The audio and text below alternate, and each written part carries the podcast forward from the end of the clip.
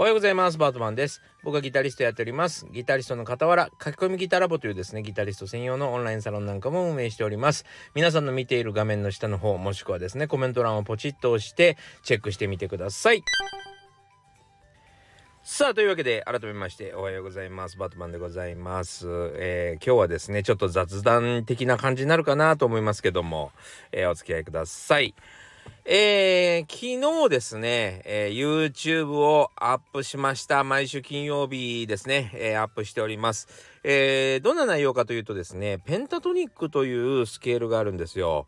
で、このペンタトニックというのがですね、非常にわかりにくいんですよね。ペンタトニックだけを弾いたら、本当に民謡みたいなメロディーができちゃう。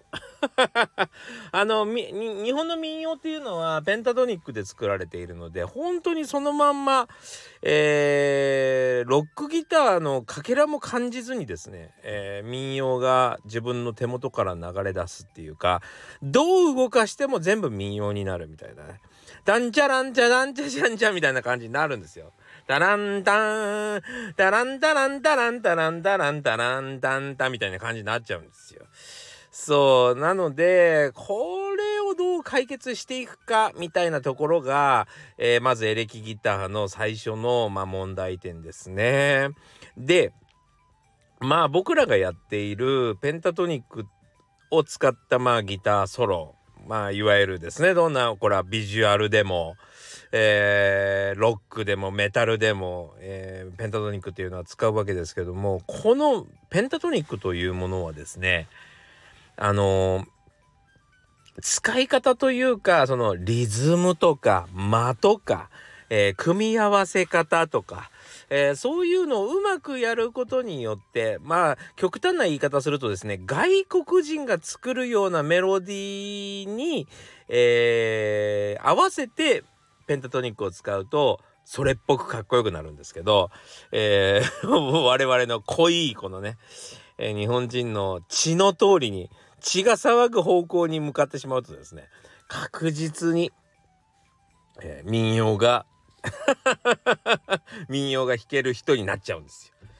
そうそれでそのメロディーが始まってしまうともう血が騒ぐんでそのメロディーは俺は知っているぞと言わんばかりに、えー、こうやって弾けば民謡になるよねみたいな感じで、えー、自分がこう意図としてなくてもですねで 民謡だけはけちゃうんですよ。なんか演昔もうそうだな今の人はまあほとんどいないかもしんないなでもやっぱり昭和生まれの人ってみんな多分 演歌を歌われりゃ演歌に沿ってっていうかそのそのメロディー歌えちゃったりするような感じってあると思うんですよね。まあそれと同じでですねやっぱり民謡が弾けてしまうんですよ。どっかで聞いた聞きかじった、えー、盆踊りの時とかもそうでしょうしえー、そのメロディーをですねついつい弾いてしまうんですね。それを、えー、打破するためにですね今回の YouTube があります。どうやってペンタトニックというのを攻略するかどういうふうに外国人のような演奏をするかっていうところにですね、えー、注目してあえてですねうん間違ったことを言ってみました。あの音楽って面白いもんで要はうんルール通りにやればやるほどおかし面白くないもので、えー、あくまでもルールというのは、えー、つったらいいのかな、えー、カテゴライズしてあげるっていうことでしょうかね。要はそのしっかりと僕の言い方で言うとパッケージングとか言いますけども例えばですね面白いんだけど音楽って例えばえー、1本の弦に3つずつ音を乗せて、えー、弾くと弾きやすいよみたいに言うとあんまり信用してくんないんですよ。なんかね「うんそんなもんなんですか」って言って流されるんですけど3ノートパーストリングスっていうのがあってねって言うとその商品名みたいに名前を付けてあげると「ええなんすかなんすか?」ってなるんですよね人間って。面白いよね。パッケージングされないと頭がそれをいいものだとかなんかこう価値のあるものだと感じないみたいなんですよ。同じことを言ってるのによ。同じことを言ってるんですよこれ、えー、1本の弦に3音乗せて3つずつ音を並べて弾くといいよと3ノートパーストリングスっていうのは英語で言っただけで全く同じなんですよ。なんだけどその商品名をつけてあげると、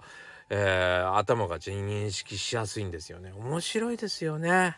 そうあのローコードって言ってまあフォークの人あと弾き語りの人が使う、えー、ローコードというのがあるんですけどそれは CGDEA というコードがあるんですよ。ね。その形には有名なその5つの形があるんですよ。CEGED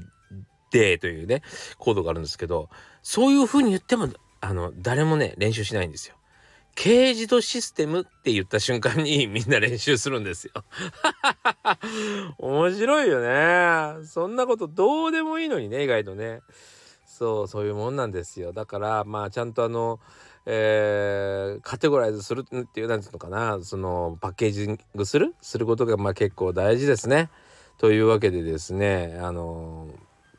昨日はペンタトニックをどういうふうに弾くべきなのかっていうことをですね、えー、今回はでもカテゴライズはしていやそのネーミングはしてないな。パッケージングはしてないな。そう。まあでもこういう感じで3つの方法で、えー、捉えてもらえるといいかもっていうことでですね。分かりやすくまとめたので、えー、お悩みの方は是非見てみてください。何歳からでも早弾きはできる。早弾きを諦めた大人ギタリストに夢を達成させた革命的な方法を詰め込んだ一冊がヤマハから発売。プロギタリストであり3.5万人 YouTuber 末松和人の1日10分40歳からの早弾き総合革命購入は Amazon 全国の書店にて。さあ、えー、いつもはですね、ここからまあ、えー、皆さんのなんかちょっとお役に立たないかな、みたいな、迷ってる人たちのちょっとね、えー、助け舟になったりしないかな、みたいな話をしてるんですけども、えー、今日はそうじゃなくてですね、僕がやってみたいことをちょっとアップしてみようかなと思ってるんです。で、まあ、どんなことをやろうかっていう話なんですけども、いや、ほんとね、あの、インスタグラムとか、まあ、あと、ショート動画とかをですね、もう一生懸命やってないんですよ。う、なんかね、全然やってないんですよ。そう、やっぱりあの、もともと、なんだろうな、自分がこう、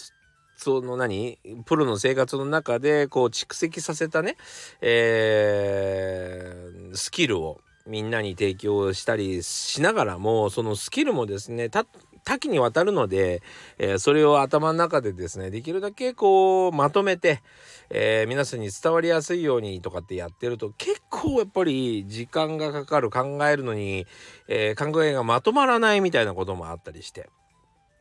え結構時間がかかるんですよね。あの YouTube 作ってんのもね。なので他のところにあまり力を割いていなかったんですけども、えー、やっぱりこの昨今のですね YouTube の流れ TikTok や Instagram の流れの中でですねやっぱりギターの先生という人たちがまあ非常に増えてきて、えー、なんか違うこともやっとかなきゃいけないなえっ、ー、とあとはもう世界戦にも出とかなきゃいけないし今年はライブもしたいからねライブをしている人だというかまあ音楽をやってる人なんだっていうところをもうちょっと出していきたいなというわけでですね、えー、動画と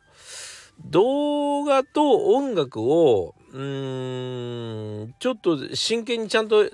あのクリエイトしてみようかなというような気持ちになってきました。クリエイトって言ったらかっこつけて言ってるみたいなんだけどクリエイトする感じなんですよね。そうあのなんかこう今まではね適当に 適当にって言うとなんか言葉があんま良くないんだけどまあカメラの前に立って一生懸命演奏してそれをまあ見てもらうみたいなことぐらいしかしてなかったんですよ演奏は。あのちゃんと曲をやるとかっていうのがやってなかったんですよ。なんでかっていうとねあの一応そのあのプロの端くれなわけで音楽業界でいわゆるその著作権とか携わってる人たちにたくさんたくさん知り合いがいるわけですよ。たくさん知り合いがいるので本当にまあアマチュアの人でねあの別にそういう業界とつながってない人はあの何やってもまあ許されると思うんだけどあまりに露骨にですね他人の曲を無断使用してえっとお金も支払わずにワーキャーやってるのはちょっとまずいのもあって そういややってるやってる部分もある。やってる部分もあるんだけどやっぱしちょっと立場的にやりにくいというかやっぱり同業者がね Facebook とかでつながってたりするので、えー、うまくやれてはいなかったところがあるんですけども、えー、ちょっとリスペクトを払ってですねえー、それこそ作品にして、まあ、お金払えて言われたらというかまあそういう状況がなったら全然あの払いたくなるぐらい自分にとっても大事な動画にしていった方が、えー、いいかな。それの方が僕もやりやすいなと思って。普通に要はカバーカバーを出したという感じでリリースしたような感じでちゃんと出した方がいいななんていうふうにちょっと思い直しまして、えー、そして映像もやっぱり映像なしの